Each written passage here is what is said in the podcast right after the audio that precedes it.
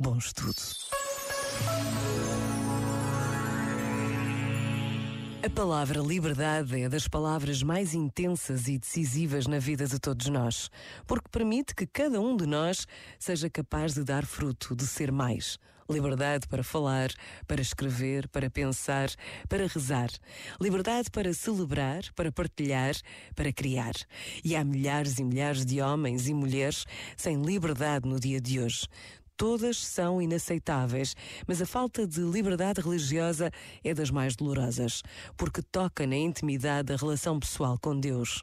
Privar alguém desta liberdade, que em tudo nos ultrapassa, porque a presença de Deus na vida dos homens não é visível nem tangível, é algo que não podemos ignorar.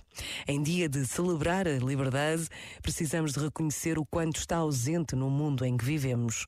Pensa nisto e boa noite. Este momento está disponível em podcast no site e na app.